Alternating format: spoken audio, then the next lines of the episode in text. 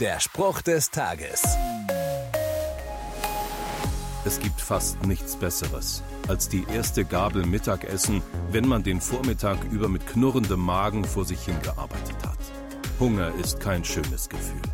Jesus vergleicht die starke Sehnsucht nach Gerechtigkeit mit ihm und sagt, glücklich sind die, die nach Gerechtigkeit hungern und dürsten, denn sie werden im Überfluss erhalten.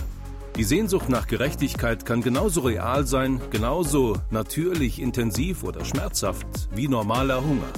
Nur, er kann nicht am nächsten Imbiss gestillt werden. Trotzdem nennt Jesus die glücklich, die sich nach Gerechtigkeit sehnen. Ich verstehe das als großes Versprechen. Die Ungerechtigkeit, die uns begegnet oder widerfährt, wird nicht unbeachtet bleiben. Gott als gerechter Richter wird sich ihrer annehmen. Das ist wie die Ankündigung zu einem Festmahl. Und du bist eingeladen. Der Spruch des Tages steht in der Bibel. Bibellesen auf bibleserver.com.